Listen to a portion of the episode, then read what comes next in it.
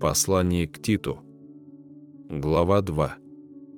Ты же говори то, что сообразно с здравым учением, чтобы старцы были бдительны, степенны, целомудрены, здравы в вере, в любви, в терпении, чтобы старицы также одевались прилично святым, не были клеветницы, не порабощались пьянству, учили добру, чтобы вразумляли молодых любить мужей, любить детей, быть целомудренными, чистыми, попечительными о доме, добрыми, покорными своим мужьям, да не прицается Слово Божие.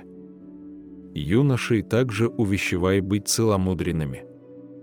Во всем показывай в себе образец добрых дел, в учительстве чистоту, степенность, неповрежденность, слово здравое, неукоризненное, чтобы противник был посрамлен, не имея ничего сказать о нас худого.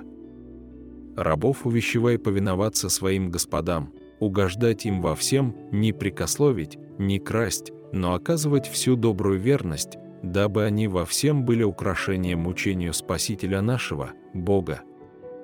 Ибо явилась благодать Божия, спасительная для всех человеков, научающая нас, чтобы мы, отвергнув нечестие и мирские похоти, целомудренно, праведно и благочестиво жили в нынешнем веке, ожидая блаженного упования и явления славы великого Бога и Спасителя нашего Иисуса Христа, который дал себя за нас, чтобы избавить нас от всякого беззакония и очистить себе народ особенный, ревностный к добрым делам.